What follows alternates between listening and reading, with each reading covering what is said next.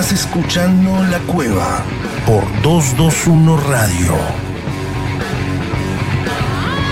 Buenas noches, bienvenidos. ¿Cómo andan? Nuevo programa aquí en 221 Radio en el 103.1.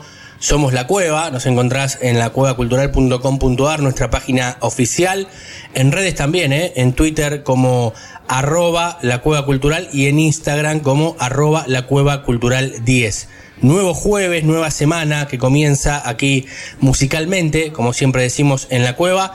Hoy con una noticia triste en la semana porque el último domingo se nos fue Willy Crook, uno de los máximos referentes del funk en Argentina, del rock argentino, ex Patricio Rey y sus redonditos de ricota. Vamos a estar dedicando el programa, falleció a causa de una CB que tuvo el día 8 de junio internado hasta el último domingo que se fue de gira, como siempre decimos dentro del mundo musical, y hoy lo vamos a estar homenajeando, claro que sí, nada más y nada menos que con el doctor Garay, uno de los que más sabe de rock argentino. Vamos a estar hablando en la sección, además Axel Velajes como siempre y Santiago Patiño hablando un poco de música, lo que siempre nos gusta hacer. Eso es lo bueno en entrevistas. Ricardo Tapia, hoy el líder, el vocalista de La Mississippi, va a estar hablando un poquito de blues y además de una fecha que tiene dentro de muy poco porque el 17 de julio van a tocar con la Mississippi en la trastienda, vuelven los shows ahora en el mes de julio presenciales con 50% de aforo, algo que nos pone muy contentos y que vamos a ir repasando de a poco a partir de las próximas semanas aquí en la agenda, como siempre, en la cueva. Como decimos, hoy día primero de julio, nuevo mes que comienza, han pasado cosas en el mundo de la música, las presentamos y te las cuento. ¿Querés saber qué pasó un día como hoy? Efemérides, efemérides en la cueva cultural.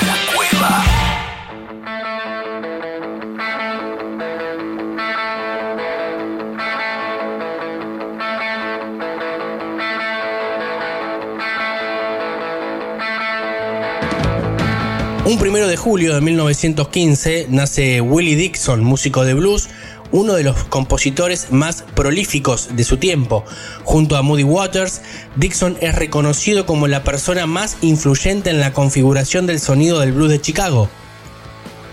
Primero de julio, pero de 1945, nace Debbie Harry, cantante, compositora, modelo y actriz, vocalista de Blondie ha aparecido en más de 60 oportunidades tanto en cine como en televisión, es una de las voces más importantes de la historia de la música. Primero de julio de 1970 se publica Absolutely Live de Los Doors. Tiene canciones que no aparecen en ningún disco de estudio, además de versiones extendidas de Soul Kitchen, Break on True y When the Music's Over. Primero de julio del 77 se publica el sencillo de Sex Pistols Pretty Backhand que estamos escuchando ahí de fondo. Supuso la primera aparición de la banda en el programa musical británico Top of the Pops. Según Glenn Matlock, el riff está inspirado en la canción SOS de ABBA. Y un primero de julio, pero de 1979, hace más de 40 años, Sony cambiaba la forma de escuchar música haciéndola portable. Lanza el Walkman esencial en los años 80 y gran parte de los 90, cómo ha quedado retrasada esa tecnología, pero claro, hace 41 años fue una revolución en la música. Como siempre decimos, ¿eh? primero de julio, hasta aquí las efemérides, nos vamos a ir escuchando para comenzar la cueva, programa 16 de este día de hoy dedicado al gran Willy Crook, a Debbie Harry, cantante, como decíamos, y vocalista de Blondie, uno de los máximos éxitos de la música. Nos vamos con eso y ya empezamos aquí en 221 Radio, como siempre.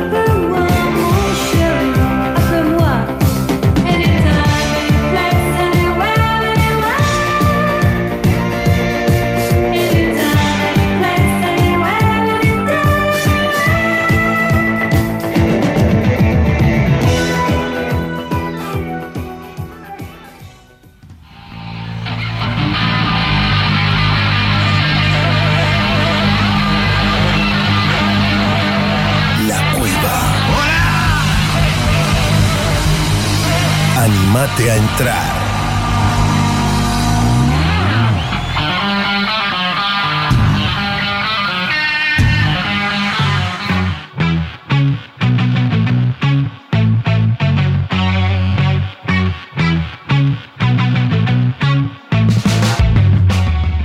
Ahora sí, eh, damos comienzo a este nuevo programa de la cueva aquí en 221 Radio, como siempre decimos, en el 103.1. En un ratito vamos a tener la repetición, como siempre, a las 22 horas en Radio Perio. Este programa número 16 ya de la cueva. Eh, hemos llegado a los cuatro meses de programa. Increíble cómo pasa el tiempo. Rapidísimo. Y hablando de tiempo y de hora, no va a ser la repetición a la misma hora en México porque son dos horas menos, pero hablamos como siempre cada jueves en el comienzo con Axel Velázquez. Axel, ¿cómo estás? Hola Damián, ¿qué tal? A tu audiencia, bienvenidos aquí para hablar otra vez más cada jueves, eh, como cada jueves, de música. Cada jueves hablando de música, la semana pasada nos quedábamos con el beat de Michael Jackson, escuchando al, al rey del pop. ¿Qué es lo que hay para el día de hoy? Pues hablamos de eh, uno de los músicos de los años 60 más eh, importantes por la influencia que tuvo hacia otros artistas también, que es Brian Wilson. Claro. El, mítico bajista, el líder de los Beach Boys, ¿no? Esta banda de surf californiana de los años 60 muy importante comentada porque pues la historia del rock eh, dirá que, que, muchos grupos del género se van a influenciar de las armonías vocales, eh, del trabajo artístico de los Beach Boys y sobre todo del disco que también traigo hoy para hablar, que es el Pet Sounds. Sí. El Pet Sound, de grandioso disco, inspiración directa del Sgt. Pepper de los Beatles y bueno, una, una cosa increíble escuchar la día de hoy, claro que sí. No, maravilloso. Primero de Brian Wilson, que además hace muy poco, hace unos días, eh, cumplió años. Este, y, y, además, como decís vos, en cuanto a influencias, ni hablar de Pet Sound, ¿no? De, uno de los mejores discos de la historia. Lejos en cuanto a influencia, en cuanto a lo que hizo. Hay muchas anécdotas relacionadas con el disco, incluso creo que la más importante es que Brian Wilson deja la banda para componer ese disco. Eh, el resto de la banda siguió en gira, siguió tocando, siguió, y Brian Wilson, yo me encierro para cranear esta, maravilla, ¿no? Eh, uno de los artistas y bandas más importantes de la década del 60, una banda eh, californiana de Estados Unidos que además le luchó mano a mano a la invasión británica, porque venían todos los, todas las bandas inglesas a Estados Unidos, y en Estados Unidos, claro, obviamente estaba Chuck Berry, estaba Elvis Presley, estaba Johnny Cash, Jerry Lee Lewis, pero en cuanto a bandas, los Beach Boys eran los que peleaban mano a mano en las listas para ver quién tenía el 1, quién tenía el 2, el 3, los primeros lugares, y eran los Beach Boys siempre fue la respuesta directa de la invasión británica. La, respuesta americana fue eh, literalmente Beach Boys. Hubo por ahí The Beards y otras bandas también, pero bueno, por supuesto Bob Dylan. Pero como tal, fue como banda, como bien mencionabas, fue fueron los Beach Boys, ¿no? Y, sí. Y, y, sí, lo que mencionaste también, cumplió precisamente 79 años también Brian Wilson, hasta dos días. Eh, Paul McCartney cumple el 18 de junio. Claro. Ryan Wilson dos días después, así que son casi parientes. Casi, casi parientes. bueno, todos ya han pasado los 70, ¿no? Todos pasaron los 70, es increíble. Eh, que estemos hablando de ya tienen más de 70 y bueno, eh, pero el, recorrido, ¿no? El recorrido, el legado que han dejado en la música y que lo van a seguir haciendo porque siempre decimos esto, los discos están, entonces en 10 años van a seguir eh, naciendo este, chicos o van a, querer tocar música y van a tener que ir a esos discos. Van a tener que ir a esos discos y a esos artistas si es que quieren tener una buena carrera, porque es así. Son los orígenes.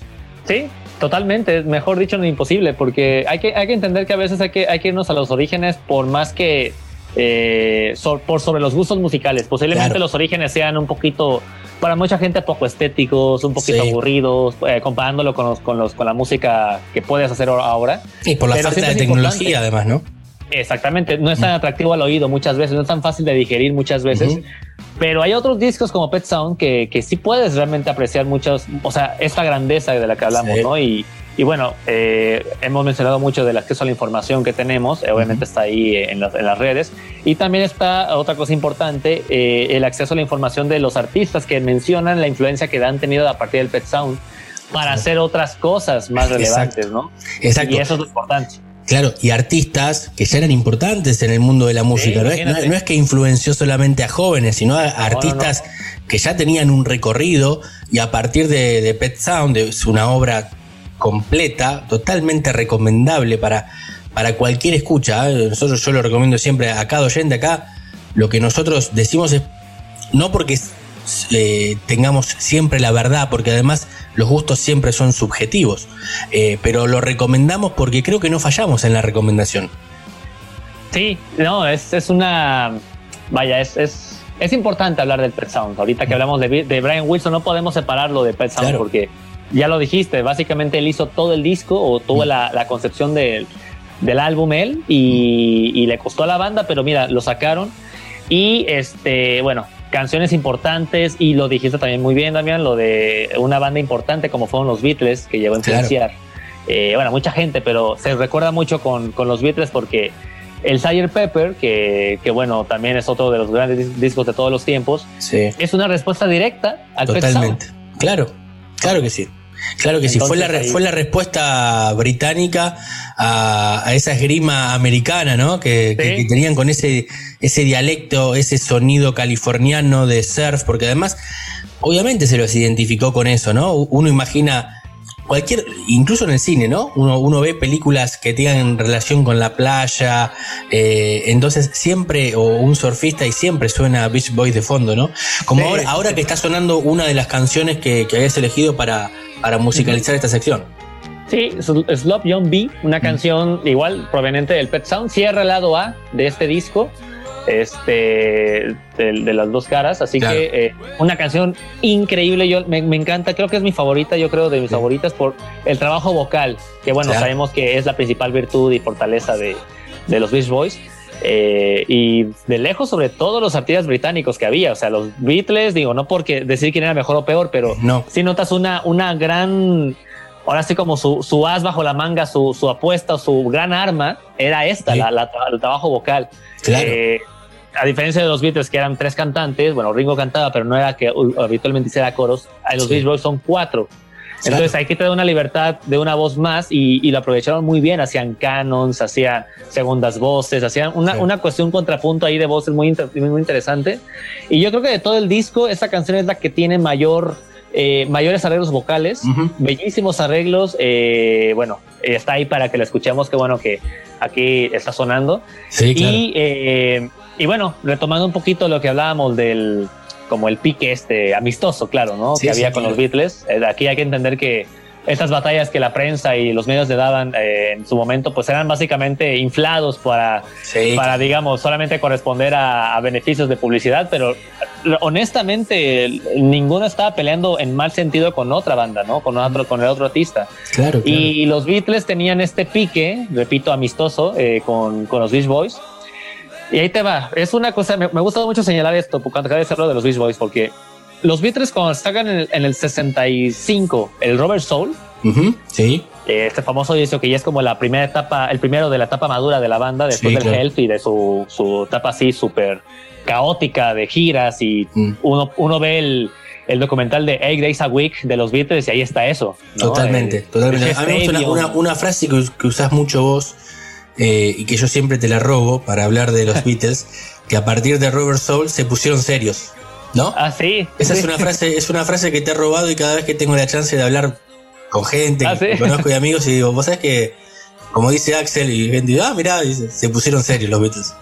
Sí, ese sí, mira, nomás, no sabía eso, pero claro. es, que, es, que, es que está ahí, ahí uno, uno ve la carrera y la aprecia y se aprecia ese cambio, ese, esa, esa forma de, de, hacer canciones a partir de, de, todo el cuestionamiento de Bob Dylan, toda la, toda la búsqueda sonora de Harrison por la India. Bueno, aquí empieza en el Rubber Soul.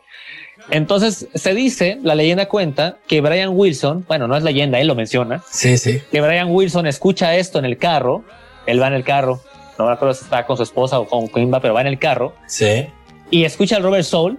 Eh, pasa en la radio, no me acuerdo, una, una canción. Y casi choca, dice. O sea, de pronto se tuvo que frenar a escuchar toda la canción porque él no podía creer lo enorme, la idea musical que estaban proporcionando los Beatles en ese momento. Claro. Que a partir de ahí dijo, yo quiero superar este disco, estas canciones las quiero yo superar. y se faja, se pone así, se hace coditos y, se pone en la chamba de, sacar un disco. De hacerlo, ¿no? Imagínate, ¿no? A costa de que los demás este, Beach Boys no querían y él no, necio, terco. Totalmente. Por eso creo que no, sé si no se encerró se fue unos meses a una cabaña a hacerlo, ¿no? Que creo que tenía, se fue a las afueras de la ciudad, una cosa así, la historia. se encerró literalmente, sí, era, eh, incluso eh, empezó a afectarse un poquito de salud también, o sea, casi no dormía, era, era bastante pesado para lo que, o sea, tomando en cuenta que él estaba solo, eh, no era como el, los Beatles, que eran cuatro mentes juntas, aquí mm. realmente creo que la ambición o el, el, sueño de superar al Robert Soul era realmente enorme en Brian Wilson nada más. Claro que bueno, salió perfecto Pet Sound. Digo, si hubiera sido con la ayuda de los demás un poquito más involucrados, no sé qué hubiera sido el resultado, pero claro, porque era, bien, Sí, salió como todo Totalmente, porque era, como decís, era el cerebro de, los Beach Boys eh, en cuanto a, creación, era el director musical, era el productor, era el que manejaba todo. Comparándolo, ya que hablamos de los Beatles, obviamente estaban las letras de Lennon McCartney y después ya en la etapa más seria empezó George Harrison a meter mano y ahí fue que hicieron grandes grandes locuras y grandes canciones, gracias a Dios. Eh, pero Brian Wilson tenía alguna colaboración, creo, en algún momento de Al Jardín, pero, pero muy poca, muy poca, no, o por ahí en algún disco más que otro. Pero él, él era el que luchaba contra todo, él era el que decía, bueno, vamos a hacer esto. Eh, y el resto asentía, decía así, porque además confiaban infinitamente en la dirección que iba tomando la banda.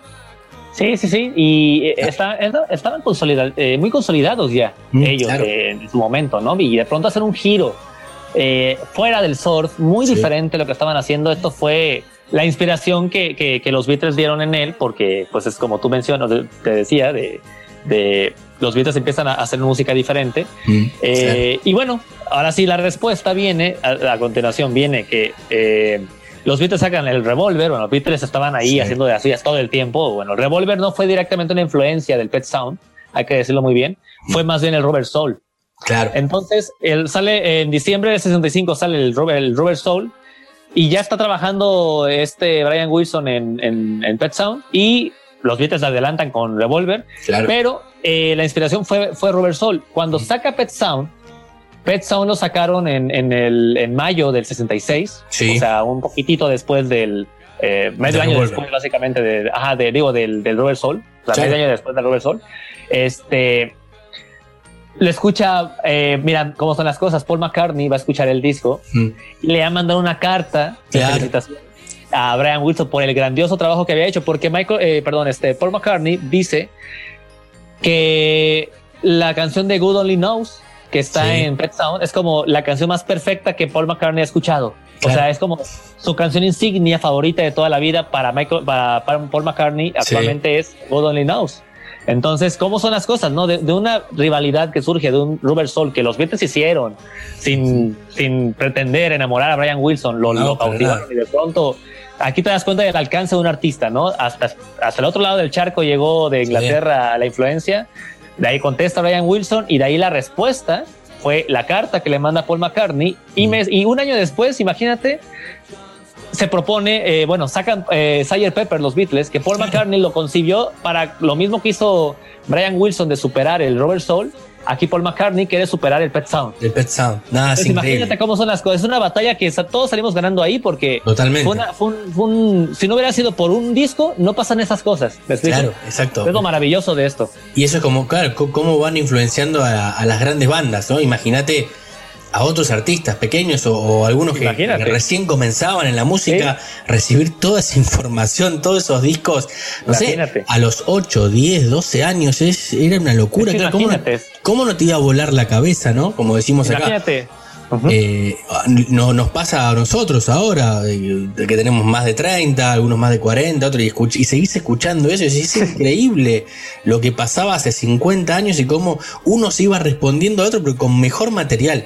Eh, es maravilloso. Por suerte ganó la música, ganamos nosotros ante estas cuestiones. Eh, después, la carrera de los Beach Boys, yo creo que llegó, ese fue el punto culmine, ¿no? En cuanto a, a discos. Han hecho otros trabajos más importantes, después se abrió un poco Brian Wilson, ¿no? De la banda, eh. Em, hasta que volvió a retomar. Eh, porque creo que necesitaba, porque si no iba a terminar muy mal, estaba muy, muy pasado de, rosca, ¿no? Como decimos acá. este, que si no lo hacía, yo no sé si llegaba a, cumplir años como cumplió hace, hace 10 días nomás. Eh, pero, pero es maravilloso, es maravilloso lo que pasó en la década del 60 con la música. En muchas, ¿no? En los 70 también, en los 80, cada una tiene su punto, ¿no? Creo que hasta los 90 podemos hablarlo y después como de grandes anécdotas, ¿no? Sí, ahí se fueron, después se fue como alargando, fue como un periodo de transición en la música, me parece que ha pasado. Totalmente. Em, pero, pero es increíble esto de, Pet Sound, además la tapa, la tapa eh, recordada, los colores, porque Pet Sound, hay que decirlo, son sonido de mascotas, es una cosa eh, que, que uno, ¿por qué el título? Además, ¿no? Es increíble. Sí, sí, sí. Este, no, bueno, ahorita que mencionabas esto de lo, último de los 90, eh, o sea que, tal vez lo último de los, eh, las grandes anécdotas fue en, la década de los 90. Mm. Este, sí, o sea, me acordé justamente, ahorita estaba haciendo memoria de, los, de todas las, grabaciones que, y, trabajos que, ha habido. Sí. Y no, eso nos podemos pasar hablando aquí de, esas cosas. Sí. Eh, y bueno, retomando un poquito de Brian Wilson, bueno, como tú mencionaste, de pronto lo, lo deja, luego retoma al, a, la banda, a los Beach Boys. Pero, pero hay que recalcar esta influencia, o sea, esta, esta inquietud de un artista como Brian de, de realmente proporcionarnos algo desde el más fondo, más fondo de su ser, como músico, como persona, como artista, que yo creo que no sé qué habrá pasado por su cabeza en ese momento con Super Sound, pero yo creo que como artista uno siempre es egocentrista, uno quiere siempre hacer lo mejor que se pueda. Hay que entender esa parte, esa grandeza de Brian yo creo que eso es lo que hay que celebrarle a sus 79 años todavía, que sigue ahí dando lata y, puede llegar influenciado todavía, ¿no? Claro, claro, ¿no? Además, un, un disco, porque como hemos dicho, de grandes artistas, grandes músicos que ya venían con bandas, podría haber hecho el disco solista. Totalmente. Si quería. Podría haber hecho el disco solista. Sí, y de hecho, esa es la, otra parte. O sea, mm. aquí cuando sale, sale Sayer Pepper, lo escucha Brian Wilson. Sí. Como de, no puede ser, o sea, mm, le voló la cabeza de, de, o sea, como que se van superando uno al otro y ahora la bolita era para Brian Wilson, así, ahora supérame. Ahora te toca a vos, claro. Ahora te toca a ti. Y fíjate cómo son las cosas. Eh, en el Fire Pepper, los Beatles no incluyeron de último momento, luego lo dijo George Martin, que tal vez fue como su peor error. No incluyeron ni Penny Lane ni Strawberry Fields Forever en, el, en el Pepper, sino hasta el Magical Mystery Tour, que fue meses después. Pero ese, ese retraso de ese single o de esas canciones sí permitió que después escuchara a Brian Wilson, el después de Sgt. Pepper, no, no la escuchara con el Sgt. Pepper, sino hasta tiempo después. Brian Wilson se propuso superar a Sgt. Pepper con un mega proyecto solista, ese sí va a ser solista, llamado Smile. Claro, Smile. Y Smile, que luego se va a convertir en Smile Smile, el disco donde está Good Vibrations, que es la canción que vamos a escuchar cerrando hoy. Sí. Este, esta canción, bueno, es parte del proyecto Smile, pero ya una vez que se pone, haz de cuenta, se pone, dice, bueno, vamos a trabajar en un nuevo disco, vamos a, superar Sgt. Pepper. Ya se estaba sentado ahí estudiando todas las estrategias para superarlo y de pronto se le adelantan los Beatles con el sencillo de Penny Lane. Claro.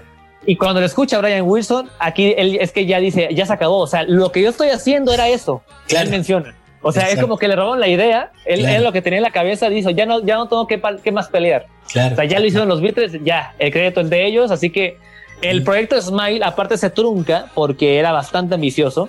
Sí. Es como esas, como el, que hubiera sido, el, yo creo que es como la incógnita, la incógnita más, no sé, como más, eh, más grande del rock, porque es como era el megaproyecto que no se que no se concretó. Claro. Y quedó en un disco que es el Smile Smile, que no es malo, pero es un, es un poquito de lo que voy a decir Smile, es como la mitad, ¿no? es un proyecto sido otra cosa. Exactamente, pero bueno, Good Vibration es la canción con la cual este, vamos a cerrar. Yo creo que vamos a disfrutar bastante. Sí, es, este, es un temazo y es una de las canciones que, que repito, es de este, esta respuesta que es, es curiosa, es, es, genial ver este, esta bolita y estas pequeñas respuestas, ¿no? Es que fue un duelo increíble, cada uno con sus armas. tres años, ¿eh? En tres años. Imagínate. Y sin jugar y sin jugar sucio, porque no es que jugaban sucio, ¿no? Cada uno ah, no, no, no, no, todo. Cada uno legalmente con sus armas y claro, bueno, eh, lo que le tocó a cada uno son grandes grandes artistas de los dos lados han influenciado. Después siempre acá decimos, eh, lo, lo reiteramos porque es así. Van los gustos de cada gente, no, no hay una banda mejor que la otra.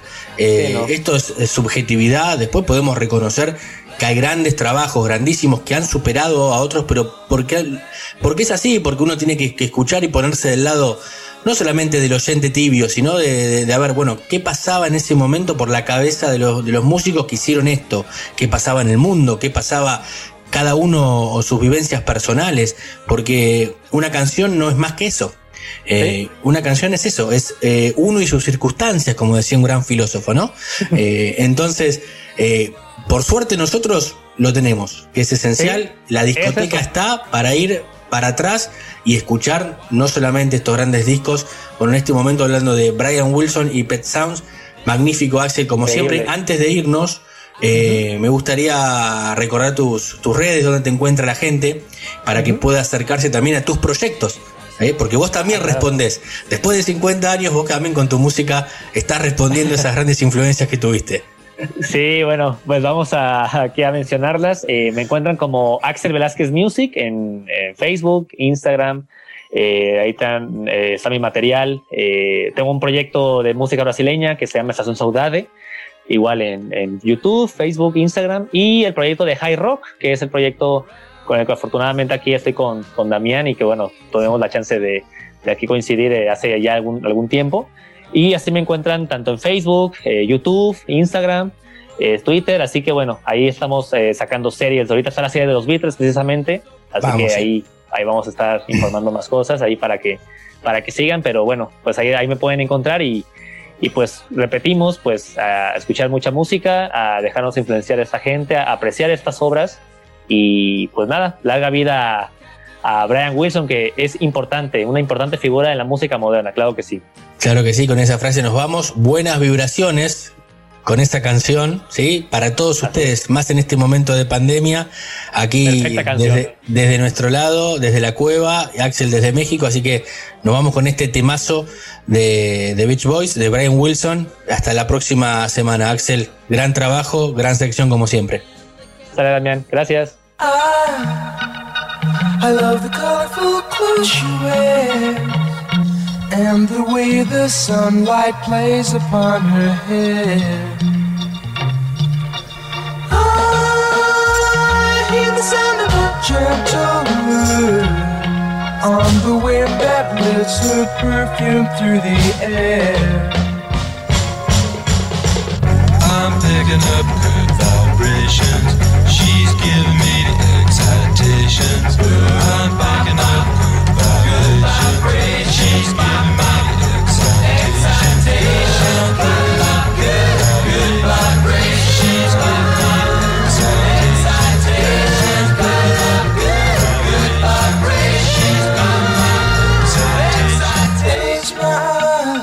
She's giving me somehow closer now.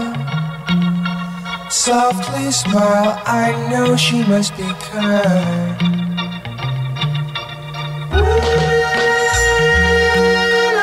In her eyes, she goes with me to a blossom room.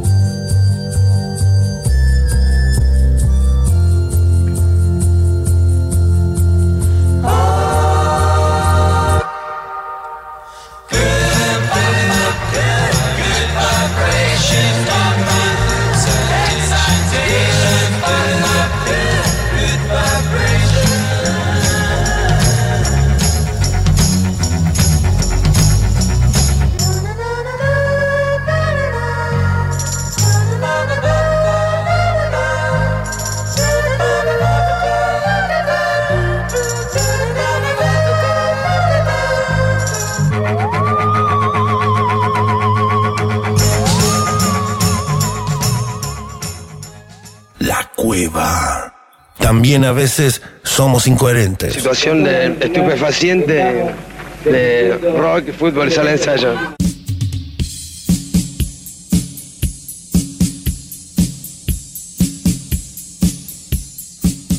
Segundo bloque, aquí al aire de 221 Radio, somos La Cueva, como siempre, como cada jueves, en el 103.1 y esta cortina que estamos escuchando, con la cual nuestro gran operador Juancito ha vuelto al piso en el día de hoy, tiene que ver con lo que les contaba al comienzo del programa, de esta noticia fea que hemos tenido eh, relacionada al fallecimiento de, Willy Crook, a quien reiteramos, dedicamos este programa a uno de los mejores artistas que ha dado el rock argentino, el rock nacional, y para hablarnos y homenajearlo en esta sección no podíamos dejarlo afuera, lo tenemos al doctor Fernando Fernando ¿cómo estás? ¿Qué tal, Damián? Perfecto, con mucho frío, pero como siempre escuchando música y bueno, con esta noticia, ¿no? Triste, en algún punto, ¿no? Willy Crook, Eduardo Guillermo Pantano Crook, tal su nombre completo. Sí, qué grande. Nos, enterábamos, ¿no? Que tuvo el ACB y después de unos días de internación, finalmente se nos fue, se nos fue de gira, como se suele decir. Claro que sí. Los músicos, cuando, cuando fallecen, bueno, se nos fue de gira el gran Willy Crook, muy joven, 55 años, Willy sí, Sí, eh, típica vida de, rockero, ¿no? Muchos se han ido demasiado jóvenes. jóvenes. Sí, claro, exactamente. No forma parte del club de los 27, vivió un poco más Willy, pero no deja de ser una persona muy joven. Sí, muy joven, muy joven, eh, incluso para, para, el rock argentino, para el nuestro, uno de los máximos exponentes del funk en Argentina, ¿no? Eh, de este nuevo género derivado del rock and roll. Exacto, y un poco la idea de la columna de hoy es hacer un poco el recorrido de la carrera musical de Willy Crook. Así que vamos a ir haciendo un repaso y, bueno, ahí lo tenemos, ¿no? Eh, sonando este, en uno de los, de los temas emblemáticos. Claro que sí. Eh, la, bestia pop. Sí, por eso, por eso volvíamos al piso con esa canción, porque eh, su recorrido arranca muy joven. Vos decías, claro, se fue muy joven, pero era eh, muy joven también cuando formó parte de los Redonditos de Ricota. Exacto, bueno, Willy era de, Villa Gesell, mm. él este, nació allá, la familia se instaló en la, en la época, bueno, una, Villa Gesell muy hippie, ¿no? Muy hippie, Willy es del 65, claro. la, Villa Gesell, la Villa Gesell de la década del 60 es la Villa Gesell un poco cuna del rock nacional, con el mítico bar Juan Sebastián Bar. Claro. Morris, Morris padre, este, Virabén padre, quiero decir, Morris, era propietario de un bar que se llamaba Juan Sebastián Bar, y ahí un poco nace en algún punto, junto con después la movida de la cueva en Capital Federal, el, la historia del rock nacional, porque todos iban ahí y bueno, hacían este hacían este, el verano ahí, tocaban en la trasnoche del bar de Morris. Bueno, un poco es la, onda. Unos años después, ya eh, Willy, bueno, los padres tenían una posición económica, no digamos que eran bastante, digamos, este, pobretones, porque vivían mm. en, una, en una galería. Mira.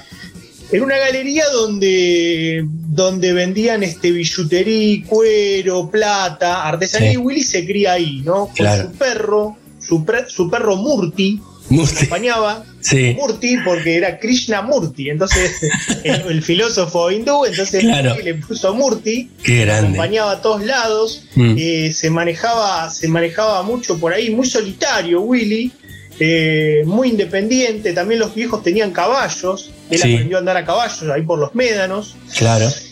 Y curtía mucho la movida, la movida geselina, este, conociendo personajes de la villa, una villa Gesell muy mítica, digamos. Sí, claro. No, era, no era una, una, una villa Gesell todavía urbanizada, ¿no? Para nada. Llena, llena de, arena y bueno, Willy, Willy era ahí como un poco un, niño salvaje dando vuelta. Mm.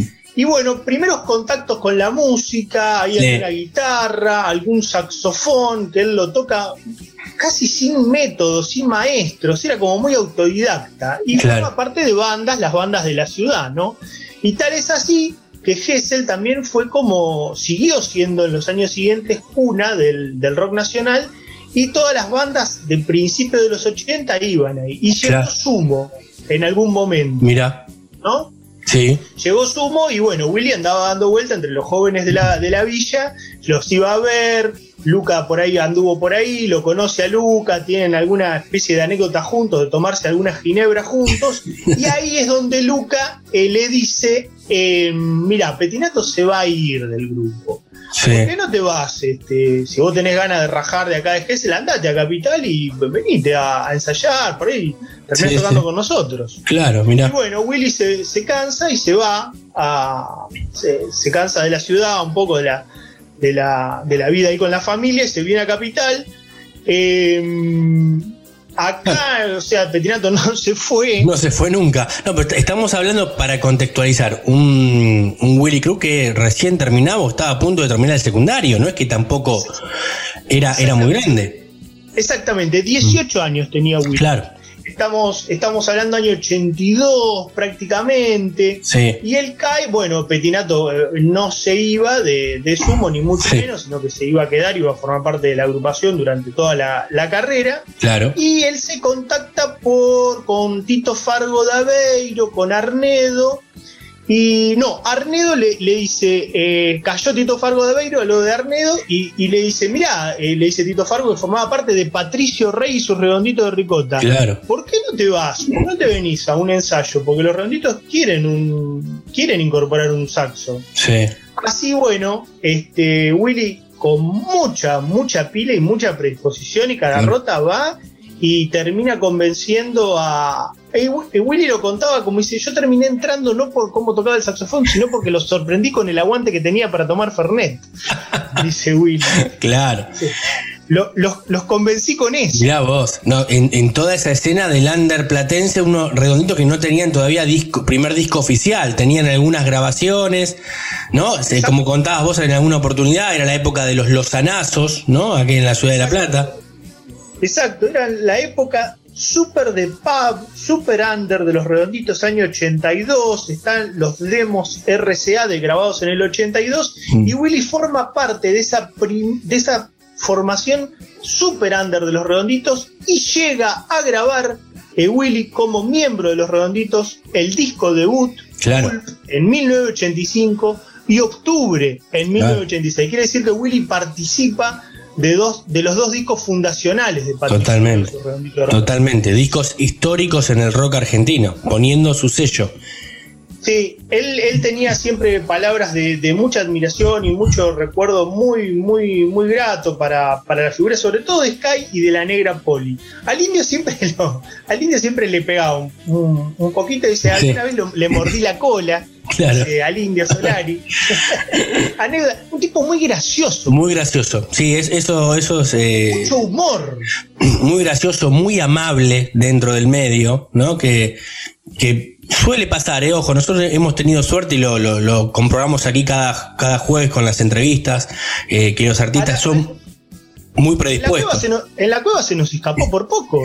se, estaba, gestionando una entrevista. Sí, justamente, justamente lo, hemos charlado con, Santiago hace un par de programas cuando lo hablamos. Eh, lo teníamos justamente antes de, que le sucediera el accidente cerebro, cerebrovascular.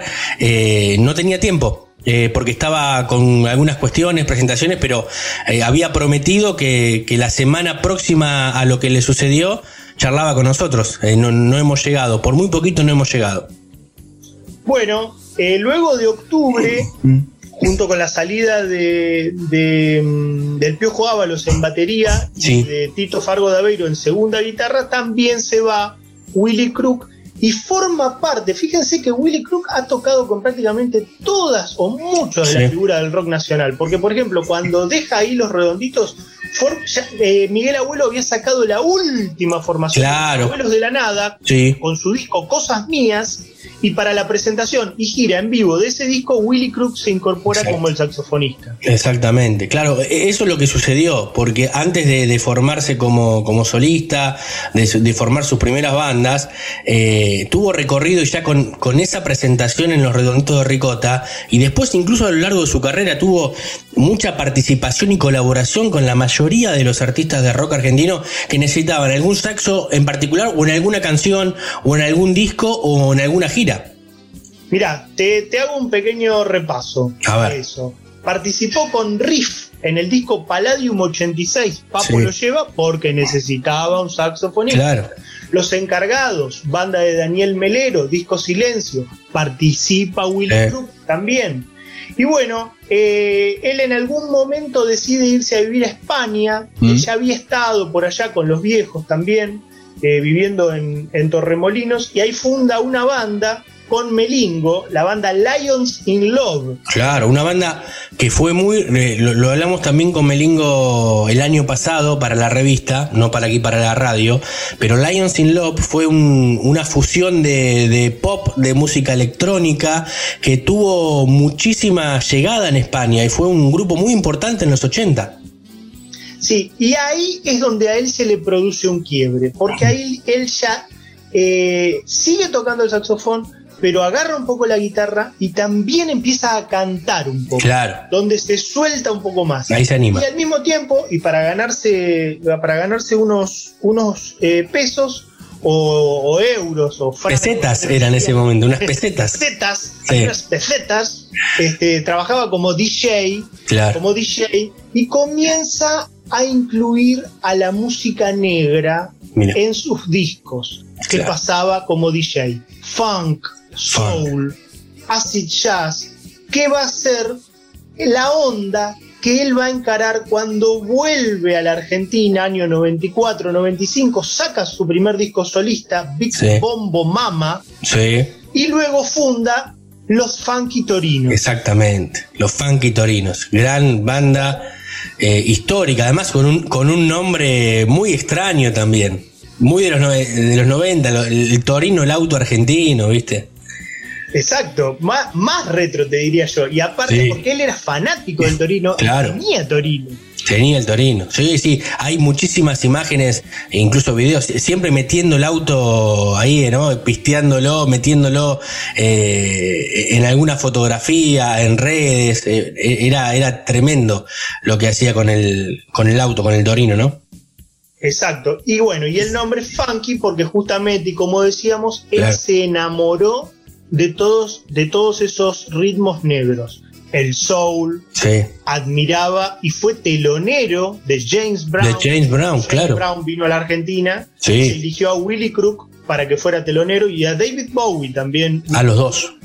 Sí, con, James Brown está la foto. Circuló esta semana la foto en redes de, de Willy con. Gordote. Gordo, claro. Estaba gordo. James Brown. Y siempre transpirado. Siempre, flaco gordo siempre, transpirado. Siempre, siempre. Dejaba, el más trabajador del, soul. Dejaba, sí, dejaba todo arriba del escenario.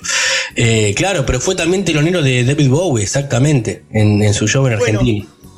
y como bien decías en, en, recién, eh, muy buena onda, muy gracioso, y eso te lo marca que la lista de los músicos con los cuales él eh, participó como saxo, como músico invitado, es interminable. Sí, claro. No, podemos pasar media hora más solamente nombrando músicos con lo que él subía de invitado en eh, hacer algún tema o Claro, algo. Sí, sí, sí, sí, totalmente, totalmente. Este, porque tenía muy buena relación y, como te digo, había un show de, por ejemplo, yo recuerdo a Andrés Calamaro, lo llamaba y venía, necesitaba un saxo, pero era una canción, ¿eh? nada más, o dos canciones como mucho. Después se iba, saludaba, este, y era así, y así con muchísimos artistas.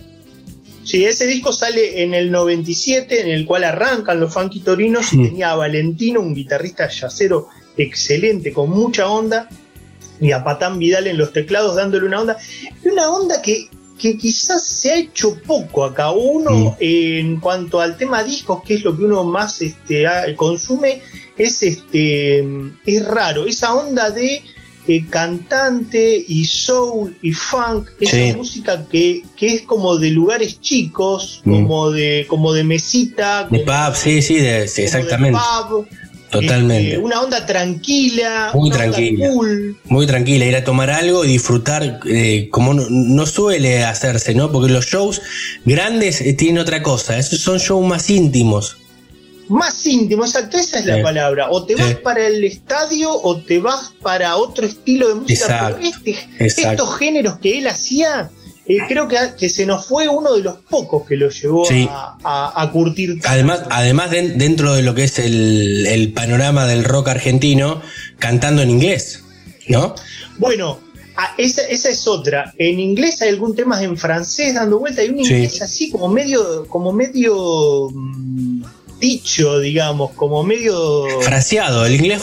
El inglés fraseado, el hablado, el famoso hablado, exacto. Fraseado, también achapuceado, algunas, algunas, algunas cosas medio por fonética. Claro. Pero que quedaban muy bien. Sí. Quedaban muy bien. Y, como decíamos, ¿no? Un tipo muy gracioso, muy buena onda, mm. con un look, muy, muy, muy look. Claro. Una rasta, una. Siempre. Ahora sobre, sobre el final floreadas, camisa floreada, ¿no? Floreada, fucsia, saco bordó. Pantalones rosa. Era, era, un showman, era un showman. Eh, o sea, se adaptaba al estilo que estaba cantando también, ¿no? Muy de, muy de ese estilo muy, muy, muy como, como, como un personaje, como un personaje. Sí, totalmente. tuvo, tuvo, sus problemas, tuvo sus problemas, sus, adicciones complicadas. Tuvo una internación en el, en el Borda en, el, hospital psiquiátrico, psiquiátrico Borda, donde lo iban a visitar todos los músicos. Iba acá y Claro. Este,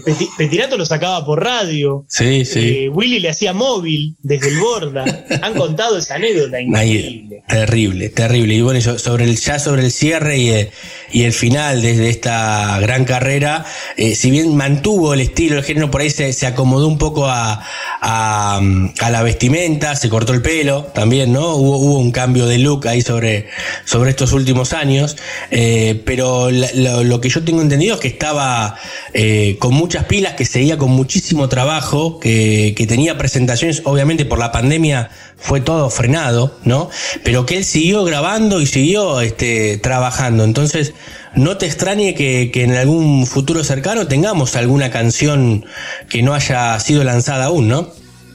Sí, mira, en el, en el 2017, después de 12 años, había sacado un EP X eh, con cinco canciones. Mm. Ahora, ya más para acá, en el 2019, lo último que yo tengo acá este, en la discografía es Lotofasi, sí. eh, que, que, salió en el 2019. Claro. Así que estaba, había vuelto a, editar y se estaba presentando en vivo, bueno, hasta que sucedió todo esto. Claro, no, incluso previo a la pandemia y cuando se abrió un poquito este verano, eh, estaba haciendo un dueto muy importante con Gillespie, con otro de los, de los músicos, los trompetistas más importantes de Argentina, eh, también con mucho humor, ¿no? Relacionaron los dos también, porque era, era un show, imagino lo que era sobre el escenario, ¿no? Porque entre canción y canción.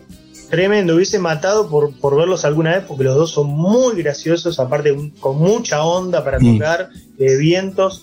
Así que bueno, eh, como siempre decimos, nos, nos quedan toda esta cantidad de discos para disfrutar y acá te traje eh, Sing Sing, que me parece ideal, ideal la onda que tiene para cerrar eh, Willy Cruz con los Funky Torinos siempre va a estar en nuestro corazón, Willy, y siempre lo vamos a seguir escuchando. Claro que sí, Fer, gran, gran homenaje, gran historia como siempre, no podíamos dejarlo afuera a Willy más en esta semana, obviamente que duele que no esté, pero lo importante que quedó el trabajo, quedaron los discos para ir a, escucharlos y saber lo que ha hecho eh, por el rock argentino, por el funk, por el soul, por esa música que, que tiene tantos adeptos y oyentes del otro lado y nada mejor que cerrar esta sección escuchándolo a él, a Willy que por siempre va a estar en nuestros corazones. Abrazo grande eh, y hasta el próximo jueves.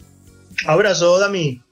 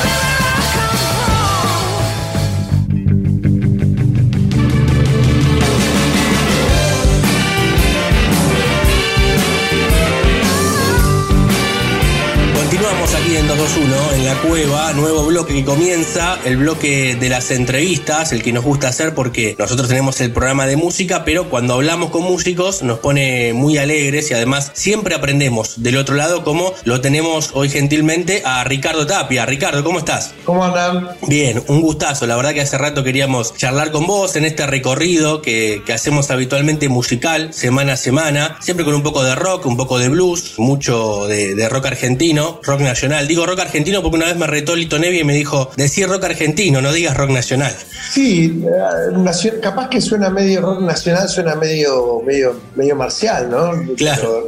a mí me parece lo mismo. sí. argentino, sí, está bien, queda mejor Para comenzar con una buena noticia, porque venimos de, de, un año y pico complicado, sobre todo en el mundo artístico, ¿no? E, e, este, este parate obligado de los shows, pero ustedes por suerte vuelven a tocar ahora dentro de poquito, el 17 de julio en la trastienda. Hay una, una actividad generalizada de artistas, de a poquitito. Parece que eh, entró en razonamiento cierta gente de cultura de que si hay mucha gente en un supermercado, también puede haber mucha gente en un teatro.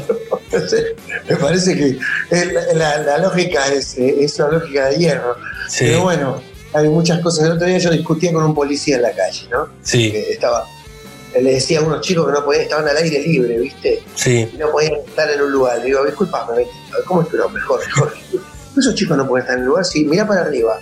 Hay cielo, es infinito el cielo. Pueden puede respirar. Están haciendo propaganda que abran las ventanas la gente en la calle y no puede estar en la calle, eh, en la calle Y no sabía qué decirme. Entonces le digo, ¿sabes qué pasa, Jorge? Que al fin y al cabo, a veces todo se traduce a haceme caso o no me hagas caso. Exacto. No estamos hablando del virus, estamos hablando de haceme caso. Sí. Hacer lo que yo te digo. Eso es otra cosa.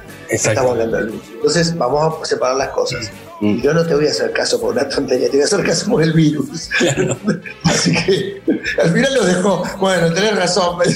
Claro, es, es, cierto porque además, eh, y, ahí volvemos al show, pero ya, ya que sacás el tema, uno se ha eh, autoencerrado también, ¿no? Por, cuestiones obvias, cuidándose, pero se ha excedido a veces, ¿no? En el tema del aire libre, por ejemplo, como decís vos.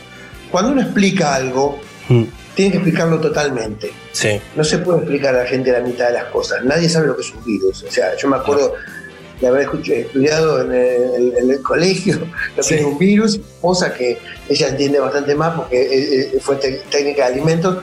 Mm. Hablábamos el otro día sobre el tema del virus y no le explica, decíamos que la gente no explica que no es un ser vivo, un virus. A ver, chicos, los virus no van ni vienen, ni buscan, ni eligen, nada. O sea, eh, cuando caen en, un huésped, bueno, ahí pueden o no sobrevivir, pero en el aire no vienen, incluso en la General Paz, bueno, hay cosas que no hacen. Entonces, eh, los argentinos somos ideales para todo este circo, ¿viste? Todo el mundo cayó en este circo. Sí, claro. Eh, todos italianos, también los tanos, nosotros somos como ellos. Pero nosotros somos especiales para este tipo de circo porque somos imaginativos en cosas que no existen también. Entonces, somos bastante personajes y, además siempre tenemos razón. Obviamente, la Argentina tiene razón siempre por eso eh, Montevideo cuando nos ven ir nos dicen chao. Pero que ya se fue, dejó toda la plata acá y se fue. es cierto. Somos finamente insoportables en todos los sentidos, en todos los escalones estratos, ¿viste? Sí, claro. Eh, en todos los estratos. Yo me, canso a veces de repetir que aprendí de que un presidente, una presidenta, quien sea que gobierne, no tiene que ser mi amigo. No me tiene que enseñar nada tampoco. O sea, yo ya me eduqué tengo una barba blanca, ya me eduqué, tengo una vida, ya aprendí cómo educarme. o sea, hay cosas que me parece que en ese sentido nos falta un montón de aprender, pero mm. nos cuesta mucho poder admitir que tenemos que aprender de otros. Cuando vos vas al colegio aprendés de otros. Y en la vida también. Eh, como países tenemos que aprender de otros también, algunas cosas, ¿no? Mm. Somos duros. Pero bueno, ya saldremos de esto.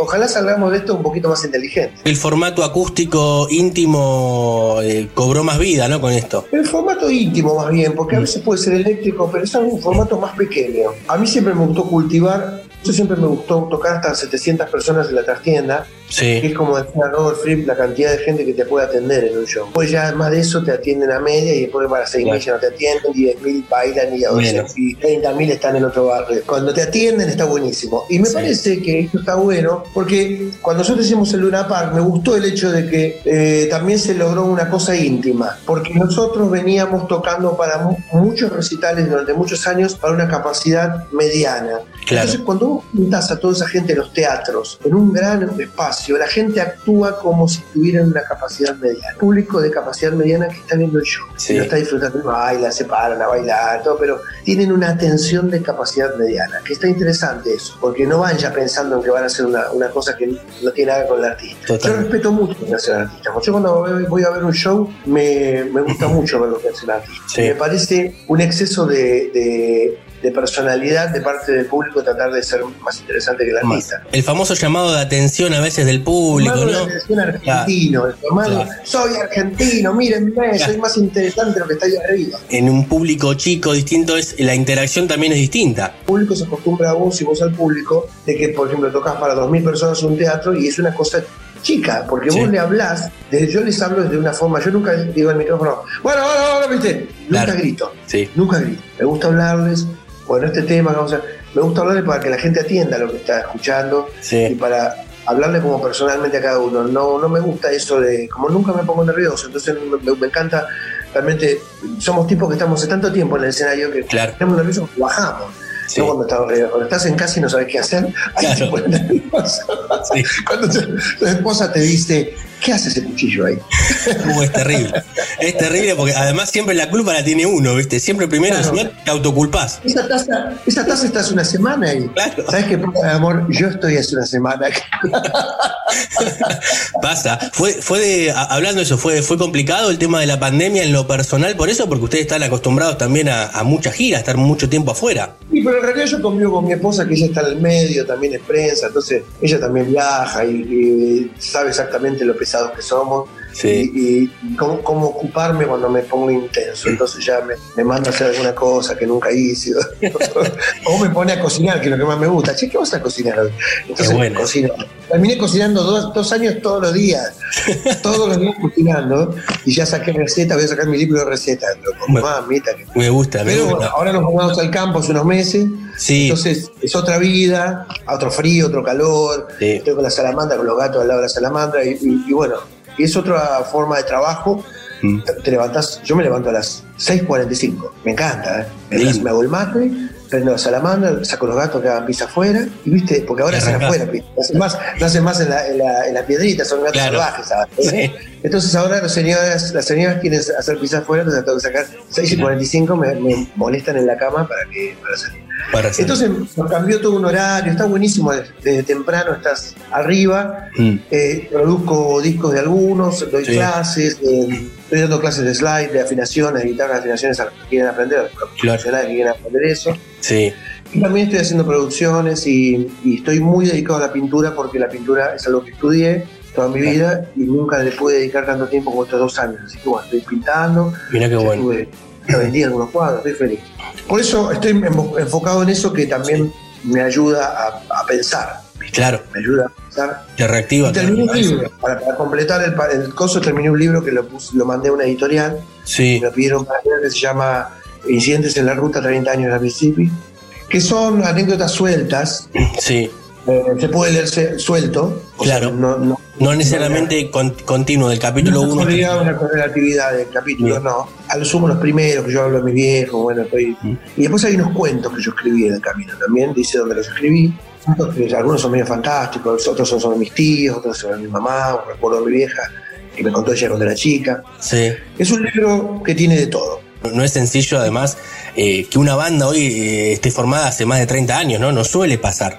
No, no, bueno, eso lo co- coincidíamos con Cucho la otra vez que decíamos de que las bandas que tenemos mucho tiempo, Sí, tiene que ver el humor.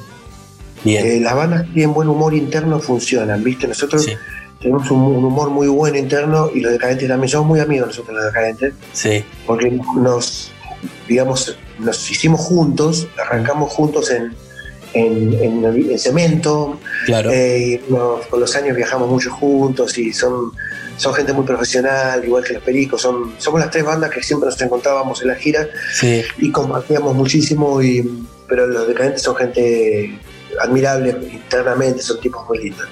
Entonces compartíamos eso de que el humor es una cosa, que, hay que encontrar un humor interno en, el grupo. Y lo principal es que trabaje, que labure, que genere, una banda si no genera eh, resultados, se muere al, año. O sea, no se puede tocar por tocar. Tocar por tocar es, es divino, pero lo puedes hacer con tu primo. Claro. Una banda es un proyecto de trabajo que tiene pensar y, evolucionar cada trabajo, ¿no? También. Sí, sí, se tiene que bancar sola y se tiene que sustentar y dejar ganancia y tiene que hacer todo lo mejor posible. Entonces, eso es lo que hace que una banda funcione, que vos te esfuerces todos los días, ¿no? Yo no tengo manager. Claro. lo tenemos nosotros, el Negro Tordó y yo y Gustavo somos los que manejamos en diferentes áreas. Eh, yo me encargo un poco con Gustavo de lo exterior, la gira de Europa, de algunas cosas del interior. El Negro hace el 60% del tema de shows. Gustavo, como es, este, director de cultura de Florencio Varela, también es un tipo que está muy conectado y trabaja muchísimo. Entonces, eh, nosotros nos dedicamos a ese tema. O sea que sabemos separar las dos cosas. Bajamos el escenario y sabemos eh, entregar el contrato. Claro, eso, eso es lo bueno. Estamos hablando con Ricardo Tapia aquí en 221 Radio en la cueva, nos estamos dando un lujazo. Eh, ¿Sabes, Ricardo? Te quería consultar. La semana pasada entrevistaba a Miguel Cantilo y salió el ah, tema. Sí, Miguelito, que está en España. ¿Está en allá está en en Madrid. sí, sigue allá. Sí, sigue allá en España. Sí, ahora está también próximo a sacar un, nuevo trabajo. Y hablábamos de la esencia del rock, de la música argentina, ¿no? Y él me mencionaba también el tema del blues. Y yo te quería consultar porque ustedes lograron, ¿no? Lo había hecho en sus comienzos como pioneros Manal, también Papo, ¿no? Pero llevar el blues al lenguaje castellano, al lenguaje argentino, que es algo que es muy difícil de hacer. Incluso hay muchos grupos, él me decía en Europa, que siguen tocando blues pero en inglés. Bueno, los españoles tienen, yo hablé una vez con Miguel eso Mm. Eh, tienen miedo, de, los españoles tienen miedo de, cantar en, español. No, no creen que. Eh, y, lo charlé esto con Vargas, que es, su, que es marplatense Vargas. Sí. La, estrella de, blues española y de Mar del Plata. Sí. Y una vez charlando, él fue un show nuestro, hace muchos años, y nos quedamos charlando. Y, le y él me decía: Mira, yo tengo que tener cantantes en inglés porque no encuentro letristas que, hagan lo que ustedes hacen, que es blues tango. El argentino tiene el blues tango, tiene, tiene, sabe. ¿Y quiénes son los que mejor cantan blues en, en, en Messia? En, español aquí en España, los gitanos. Y mezclan y cantan el blues, tienen historias, porque para tocar el blues hay que tener historias. Claro. Y el español medio tiene una historia, no, no tiene blues, aunque podría tenerlo si enjuiciara a todos los que mataron en la época de Franco, sí podría tener un poquito. Claro, sí. No lo, no lo tiene. Entonces, como han olvidado, eh, es una, cultura diferente. Sí. Muy diferente. Muy linda, me encanta la cultura española, pero es muy diferente. No tienen blues. Porque son más pop. Claro. Ellos son más mirar hacia adelante, nosotros miramos hacia atrás. Sí. Ellos, miran hacia adelante y tratan de de mirar el futuro, y bueno, tienen toda una cosa con eso que uno puede eh, estar de acuerdo o no. Mm. Eh, yo no estoy de acuerdo, pero respeto que ellos eh, tengan esa forma de vida y, y, no tienen blues por eso, porque no tienen historias que contar de las cuales ellos se tengan que arrepentir, o, de, las que, tengan como que el gitano, sí. Sí, sí, el gitano sí. La historia del sufrimiento de los pueblos, también no de mirar para atrás. Pueblo, todo, ¿viste? yo, yo, cuando me quiero hacer una limpieza así me pongo a Camarón de la isla, acá me lo pongo con todo, así me, acuesto en el sillón y lo escucho a Camarón y me pregunto, ¿un ser humano puede cantar así? Mira. Y siempre me digo, no, no, puede cantar así. Un ser humano no puede cantar al borde de morirse. Porque el canto de, Camarón es el desgarro más grande, es como desgarrar una tela con un cuchillo y ponérsela, coserla con la mano y volver a ponérsela. Es una cosa Mm. Lo de Camarón es desgarrador. todo el cantejón es desgarrador, pero yo lo escucho a él, me da la impresión de que más lejos no se puede ir. Más, en la expresión y en la voz, más lejos que esto ya sería morirte. Ya sería un grito de que te están fusilando directamente, porque más lejos de eso no se puede ir. Y por eso la profundidad de esa cultura, que viene los 600 años de los árabes, que la cultivaron, es muy diferente a la castiza y es muy diferente a la europea. Claro, por eso vos vas a España y les encanta escuchar, se pone a escuchar las historias que les contás, ¿viste? Sí. Y son dos tangos para ellos. Por eso les gusta cómo escribimos los argentinos, ¿viste? porque ellos encuentran el, barrio, el café, que, que, ellos lo ven, pero nadie lo dice. Claro. Esos viejos que van al café allá, esos cafés hermosos en Madrid que ahora estoy extrañando, que son divinos, y, son tan lindos, Madrid, una de las ciudades más lindas del mundo. Y bueno, y ellos lo tienen, pero quizás no, en el blues no lo saben plasmar. Claro, no se animan. Yo una vez charlando con John Mayer, que tocamos con él en Buenos Aires, le dije que cuando ellos habían hecho Crusade con, con los Blues Breakers, habían hecho Crusade en 1969, llaman al tocaba blues acá. Claro. Oh, I don't know. I can't, le, le, le, di los, los, discos, le regalé los discos, le regalé eh, el primer disco de Manal, le regalé discos nuestros, le regalé un, par de discos más, para que escuchara lo que, viste, bueno, a los cuatro meses vamos a Brasil, sí. Al festival Nescafé Blues, y me encuentro a Coco Montoya, que era su guitarrista. Le dije, mira, a John, a Maya le di unos cassettes nuestros, le di unos cassettes, y que sí. los cassettes. Claro, sí, claro. Sí, sí. Él me graba siempre, Mayer me graba de las bandas que conocen el mundo un tema. Mira. Y yo, un tema de ustedes está en un cassette que yo tengo. Es una forma, uno, cree, son, son, músicos que uno escuchaba, ¿no? Toda la vida, que cree que jamás van a, bajar y, y bueno, también, también de eso se aprende. Vos sabés que el año pasado tuve la suerte de entrevistar a, Ron Carter, ¿no? Contrabajista histórico de Miles Davis, y él, y él me decía que con cada músico que tocó y cada vez que subió al escenario, fue una lección para él. Y eso es lo importante también, ¿no? De, de, de cada parte tomar un poco, ¿no? De cada cultura, de cada lugar donde uno visita.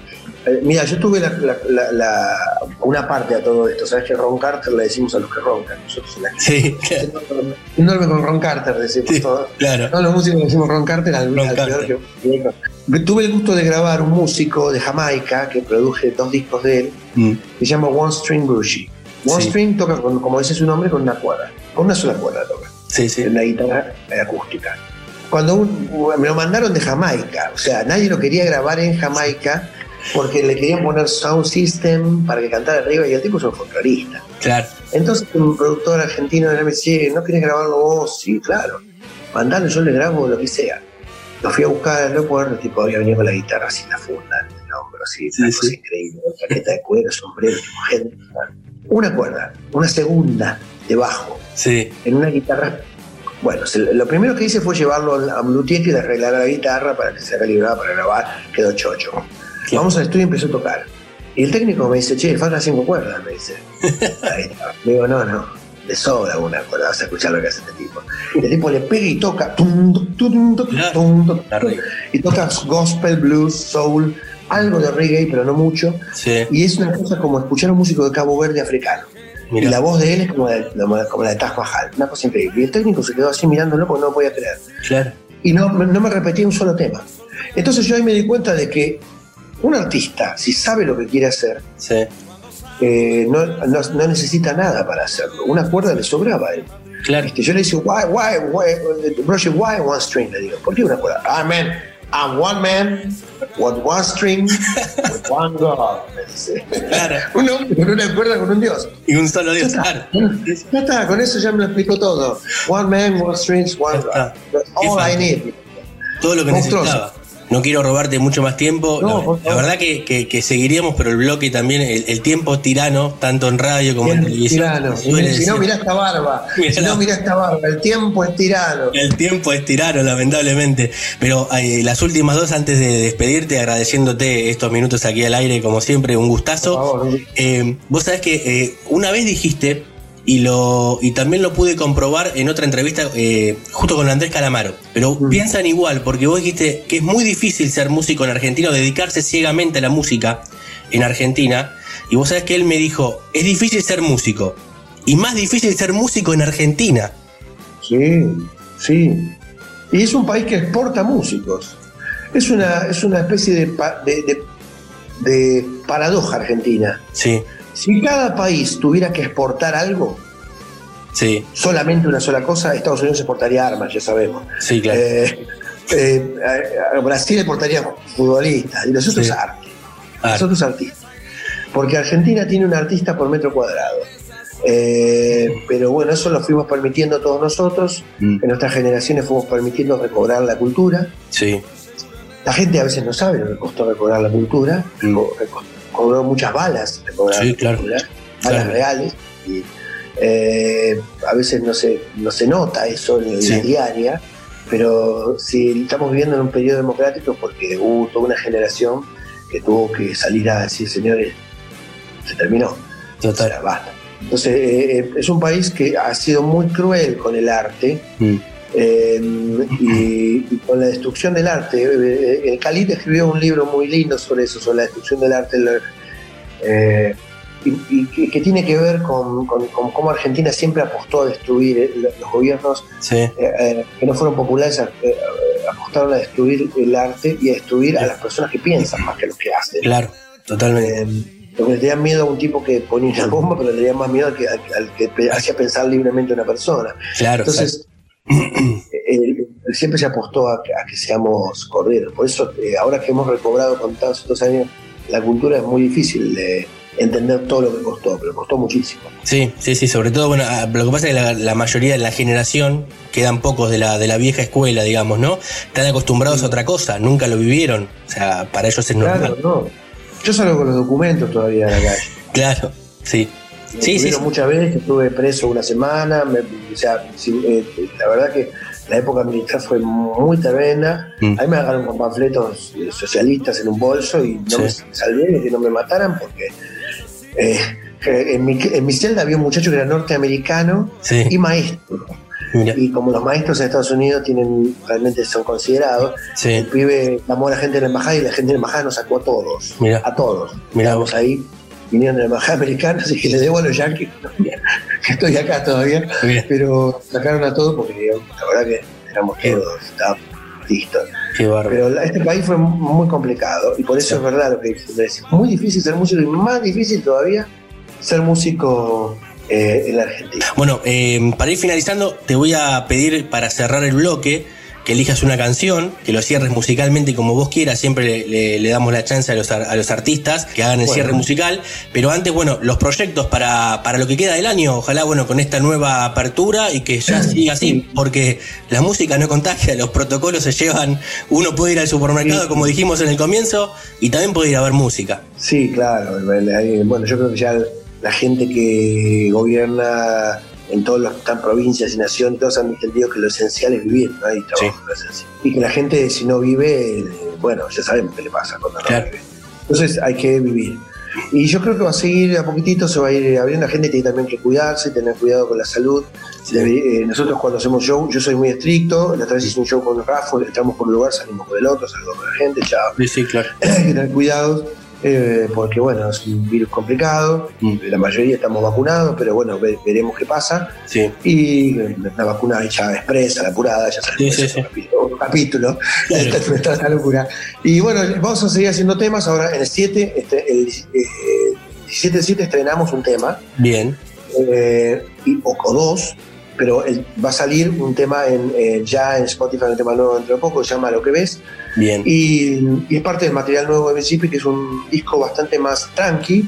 Si bien es un disco de blues, yo de, música, de, lo que hacemos nosotros, ¿va? Claro, Pero la otra vez estábamos con, con, con, el técnico mezclando y yo me daba cuenta que tenía una cosa media de Traveling Wilbur, dice el disco, ¿viste? Una cosa así de, de canciones así relajadas, ¿no? Y me gustó. Así que es un poco así, es un disco con canciones bastante relajadas, no, tan eléctricas y bien para un momento de, sentirse un poco mejor. Eso es lo bueno, eh, eso es lo bueno. Bueno, y, para cerrar, eh, la canción que Bueno, elegí Búfalo, que es un tema que yo lo quiero mucho porque es un gran, un gran cambio ese disco.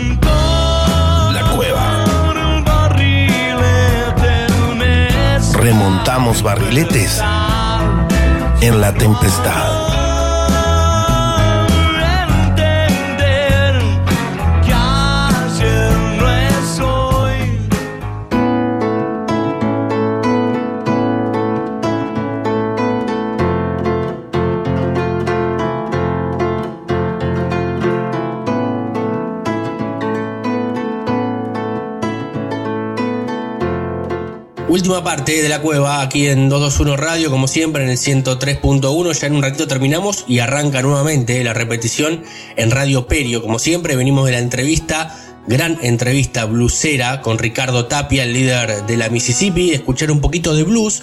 Y ahí de fondo está sonando una canción acústica, intimista, más unplugged, que nos da pie a este comienzo de sección con Santiago Patiño del otro lado. Santi, ¿cómo estás? Buenas noches, Puma, para vos, para todos los oyentes. Es un placer hablarles nuevamente de música y en este caso con material nuevo, novedades. Eso es lo que nos gusta, placer para nosotros como siempre. La semana pasada hablábamos de, de, la vuelta a los shows de Foo Fighters y también del último disco.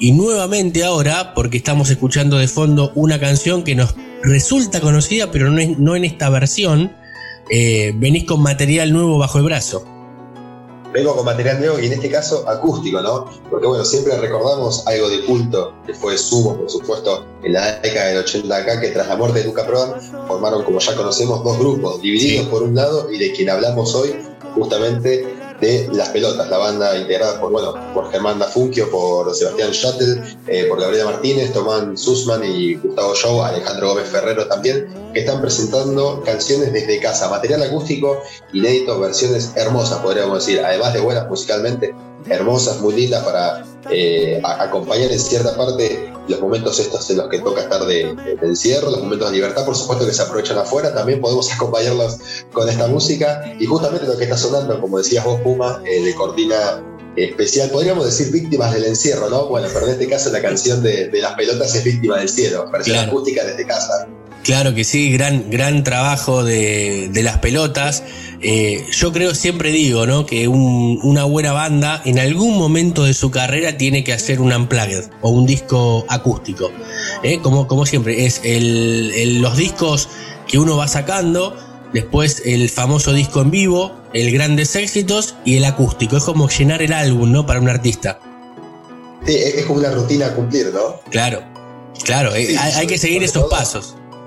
Sobre todo si lo pensás por el hecho de que, los mismos integrantes de las pelotas confesaron que, nunca eh, habían pensado hacer un disco acústico. Por, lo, que es una, sorpresa tanto para ellos como músicos meterse en, este ambiente, digamos, como para el, digamos, los fanáticos peloteros, como, como se dice, los fanáticos de las pelotas y, los fanáticos de la música en sí, ¿no? que, se, que se topan con estas versiones eh, acústicas de, de las pelotas, bueno, con eh, más de todo, también por supuesto, nunca te jugaste otro gran éxito, o Rosas, gran hit de las pelotas que ha sonado también acá en, el programa, también versión acústica, eh, siempre estará, nada es real, eh, entre, entre este CD de ocho temas que, tiene la, la banda de las pelotas que como te digo, habían confesado que nunca pensaron hacer un, este, un, disco eh, acústico. Y lo interesante de esto no solo es lo musical, sino que el mismo Dafungio confesó que esto fue una especie de terapia grupal, ¿no? Volver a encontrarse musicalmente, no solo presencialmente, por supuesto, después de un año de pandemia, después de las medidas que se tuvieron que aplicar, las restricciones respecto al coronavirus, sino también esta cosa de decir, bueno, volvemos a tocar juntos, eh, te vuelvo a hacer la seña cuando tienes que entrar, el, sonido de los palillos de la batería para marcar el tiempo, todo ese tipo de cosas que digamos, no, no perdieron la, facilidad porque tocar supieron tocar siempre, pero es un poco adaptarse nuevamente y empezar a, reavivar la química, la famosa química que hay entre los integrantes de la banda, y como lo dicen ellos, fue una especie de terapia grupal y un reencuentro que tuvieron. Eso es lo bueno, esta, esta pandemia, los artistas a las bandas, o las unió o las termina desuniendo también por la distancia y porque cada uno vio desde su lugar puede generar su propio trabajo, ha pasado con, muchos casos. Lo cierto que eh, en esta banda, Las Pelotas, es una banda que, a ver, eh, para hacer un repaso general, no es una banda muy comercial. Eh, de la separación de Sumo, los que más éxito han tenido en cuanto a, la radio y a los hits que han pegado fueron divididos, por ejemplo, con Ricardo Mollo y Diego Arnedo, y no tanto las pelotas, con primero en la primera etapa con el Bocha Socol y con, y con Dafunkio, obviamente. Eh, ellos siempre eh, alejados de las luces de la ciudad, ¿no? Porque eh, han seguido viviendo en Córdoba, eh, han tenido obviamente algunos éxitos, pero no es una banda radiable, como suele decirse, ¿no? Es una banda que ha mantenido una línea importante en la creatividad, en la evolución de su música y de sus canciones, pero nunca los ha llamado, les ha llamado la atención este tema del estrellato, ¿no? De, de decir, yo quiero estar con la prensa, incluso son bastante reacios a dar notas, eh, muy pocas veces los hemos visto dando notas en el último tiempo, pero sí como decís vos, esto les sirvió para la vuelta al ruedo, como suele decirse, y la pandemia ha servido con esto, ha servido a esto, porque ahora empieza a liberarse la cuestión y, vamos a empezar a tener algunos shows eh, con protocolos, obviamente, pero qué bueno es que los artistas tengan nuevo material, ¿no? Bajo el brazo y trabajado durante la pandemia. Sí, sobre todo destaco eh, la parte en la que dijiste de, cuando, digamos, de este poco contacto a veces con la prensa y demás, y no por una cuestión de decir, bueno, las pilotas no tuvo éxito, no llegó a la radio o no llegó a la prensa, sino también e, e, este, perfil que, siempre mantuvo la banda en cierto modo under, como lo fue Subo en su momento, bueno, eh, coqueteaba con, ese estilo que, mantenía desde la banda originaria, eh, hoy con las pelotas, que bueno, justamente antes de, la sección lo comentábamos, en la previa Muchos se encuentran viviendo en Córdoba, vienen para acá a Buenos Aires, hacen los shows. Eh, con suerte, creo, alguna declaración telefónica, creo que no mucho más que eso, y, en televisión alguna que otra entrevista, como decís vos, y allí este, vuelven a, sus pagos y a, sus residencias, ¿no? Obviamente, y bueno, tienen, su propio estudio allá, por supuesto, donde, donde suelen juntarse y tocar y, también todo lo, equipado acá en, Capital Federal. Por eso es una sorpresa, no solo por, esta, especie como de intimidad mm. eh, o, este rechazo a veces que podremos decirlo en, buena forma a la prensa, por eso es, es,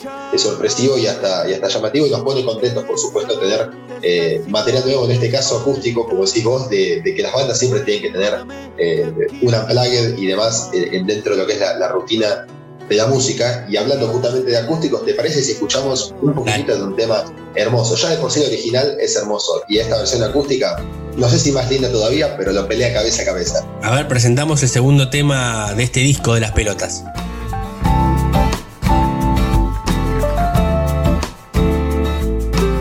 Muy buena versión, ¿eh? Muy, muy buen inicio de canción. Viste que te das cuenta en los primeros 10, 15 segundos si una canción te va a gustar o no, generalmente. Eh, es, difícil, ¿no? Encontrar una canción que, que si no tiene el enganche, es como que si, bueno, la, la, la salteas enseguida, ¿viste? En los discos. Eso es verdad, eso es verdad. Muchas veces no duras ni 15 segundos. Bueno, en este caso, eh, cuántas cosas yo recuerdo eh, haber escuchado la versión original por primera vez y escuchar eh, que es una mezcla ¿no? de, arreglos orquestales, sintetizador, y, ya, es una melodía que vos decís, bueno, está bien, esto no es rockero, no es para poco como algunos temas que tiene las pelotas, menos como sumo, pero suena lindo. Y bueno, uno se, adentra totalmente en, en, ese bellísimo tema que es cuántas cosas, y en este caso en la versión acústica desde casa también, eh, incorporando también la, eh, bueno, justamente guitarra acústica, en algunos casos la batería hecha con, eh, tocada con las escobillas, justamente, piano muchas veces con el volumen reducido, dándole más importancia a los, a los instrumentos acústicos, el cajón peruano muchas veces.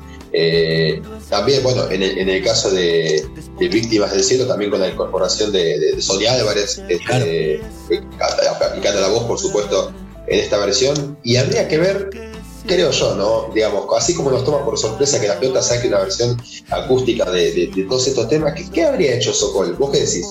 No, y no sé, la verdad que, el Bocha era, era, eh, era, un adelantado también el Bocha, ¿eh? porque era un, hombre muy ligado eh, al rock internacional. Yo recuerdo el Bocha Sokol haciendo versiones raras de, Pink Floyd, por ejemplo, eh, en algún momento, ¿no?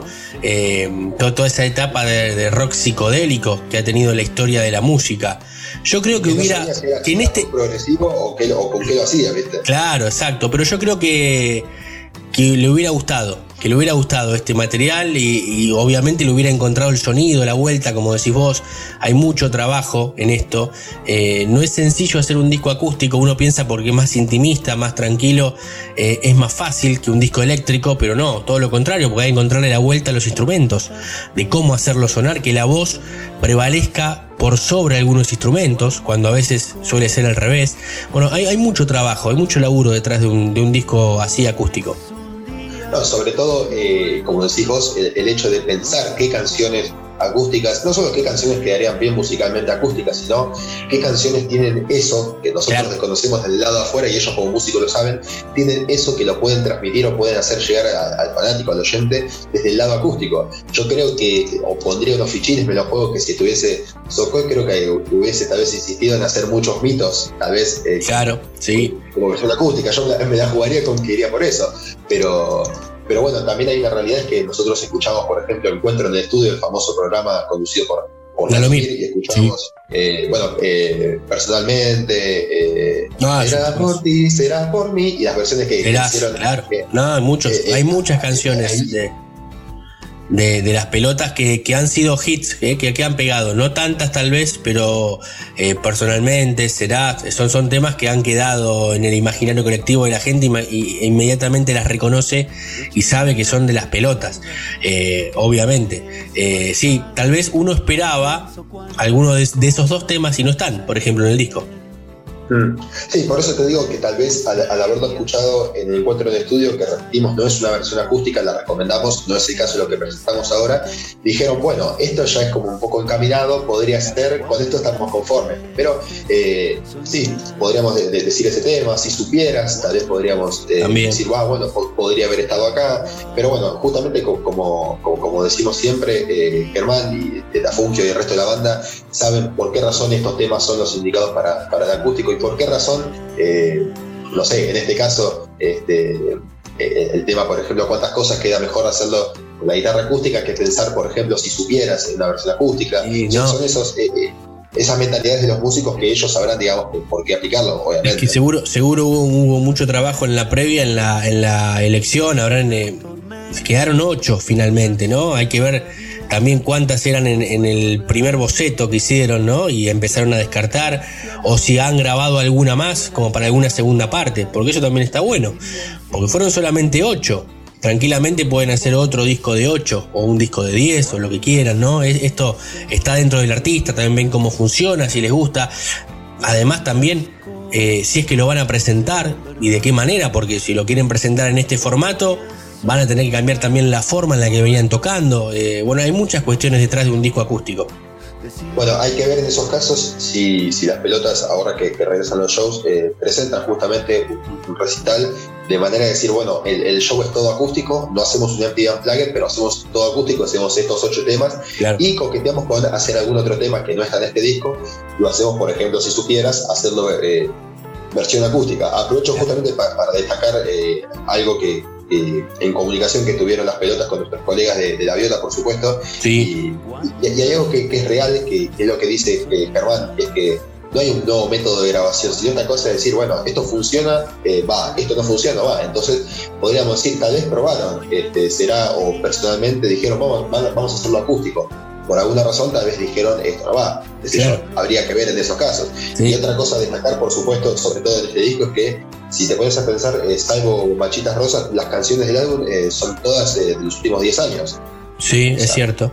Es cierto. que no, no, fue tanto como a los históricos hits, y bueno, justamente lo que explicó eh, Germán Dafunquio ante esto es que dice que bueno, que las pelotas es una banda que, que mira para adelante, que no está aferrada al pasado. Entonces, esto es una cosa como decir, nada, esto tiene ya, la banda tiene ya hace tiempo, viste, está bien, no pensamos en cortar nada, pero vamos para adelante. Habrá cosas novedosas, no, serán buenas, no, no importa. Con la vista en adelante, bueno, justamente es lo, es lo que se muestra acá, ¿no? Que eh, siete de las ocho canciones son justamente de los últimos eh, 10 años y no 15 o 20 como, en otros éxitos. Claro, el corte, el corte está hecho exactamente de esa manera.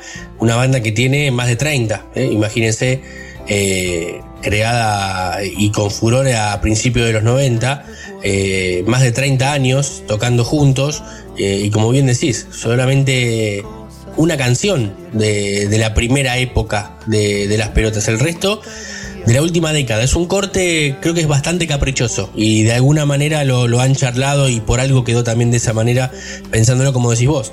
Vamos para adelante, miramos para atrás, hasta ahí nomás, de reojo, y le damos para adelante.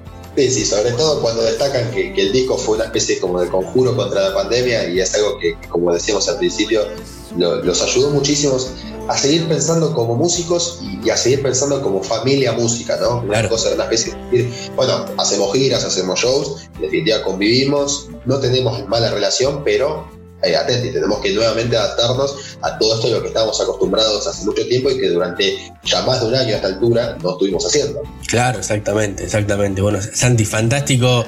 Eh, como siempre, esta sección, este disco que, que nos traes, siempre es bueno conocer y escuchar nuevo material no solamente para nosotros que lo charlamos, sino también del otro lado para la gente, para los oyentes, para descubrir, para decir, uy, mira, seguramente alguien del otro lado está diciendo, mira, las pelotas sacó un nuevo disco, no estaba al tanto, vamos a ver, escucharlo, vamos a ir a Spotify o, por qué no ir a, comprar el disco también. Eh, en alguna disquería perdida, de las pocas que quedan dando vuelta en, en, la ciudad de La Plata o en la ciudad autónoma de Buenos Aires o el resto del país.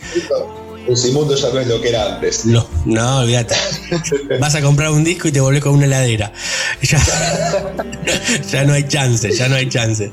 Este, pero siempre quedan en las bateas alguna disquería y dando vuelta, luchando. Y con esta, esta, este resurgimiento del vinilo, ¿no? Que, que, que está bueno también, es como la vuelta a los, a los orígenes, que el vinilo empieza a ganarle la pulseada nuevamente al, al CD, al Compact Disc. Eh, bueno, pero gran, gran sección esta, como siempre, Santi, trayéndonos, en este caso, otra vez eh, actualidad, con este discazo de las pelotas que recomendamos ocho temas acústicos, íntimos, eh, con nuevas versiones, en realidad reversiones, ¿no? porque no son nuevas canciones, son reversiones de temas anteriores, de una escucha rápida, porque es un disco corto, pero es, es fantástico. Es para, para, recomendar y abrirse un vinito y escucharse los ocho de corrido de las pelotas. ¿Y te parece bien que nos vayamos con una de las canciones completas para escuchar y que la gente se vaya enganchando todavía más del otro lado?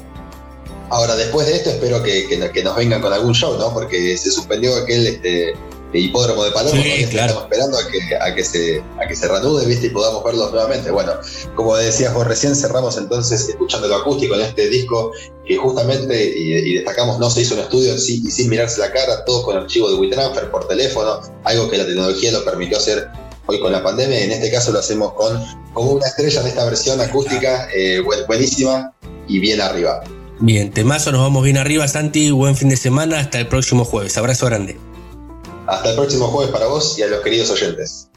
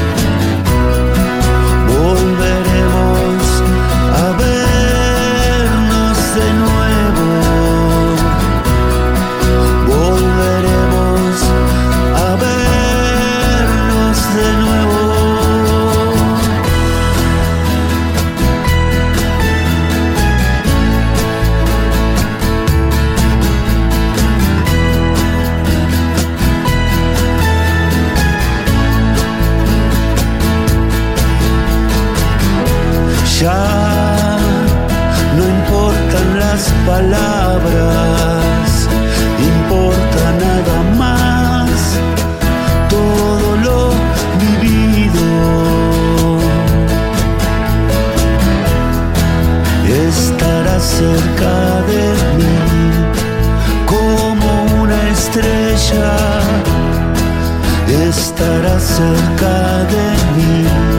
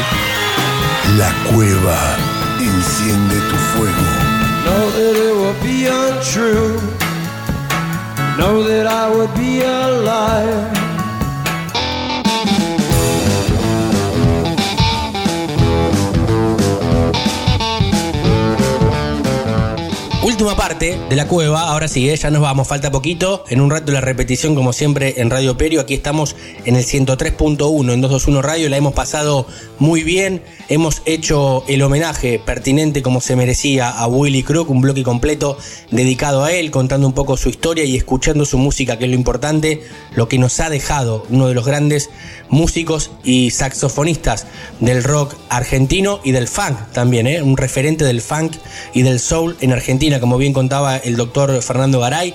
La entrevista con Ricardo Tapia nos hemos divertido mucho, ha contado varias anécdotas, el líder de la Mississippi que está pro- pronto a tocar el próximo 17 de julio en la trastienda, volviendo a los shows presenciales, como decíamos, que de a poco se van a ir recuperando aquí también en la ciudad de La Plata y en varias salas. A partir de la próxima semana retomaremos con la agenda de los shows que tenemos para contarles qué es lo que podés hacer en la ciudad, claro, con protocolos, con la mitad del aforo, pero de a poco la parte cultural empieza a tomar vida nuevamente en esta pandemia que estamos viviendo hace más de un año aquí en Argentina y en el mundo, claro que sí.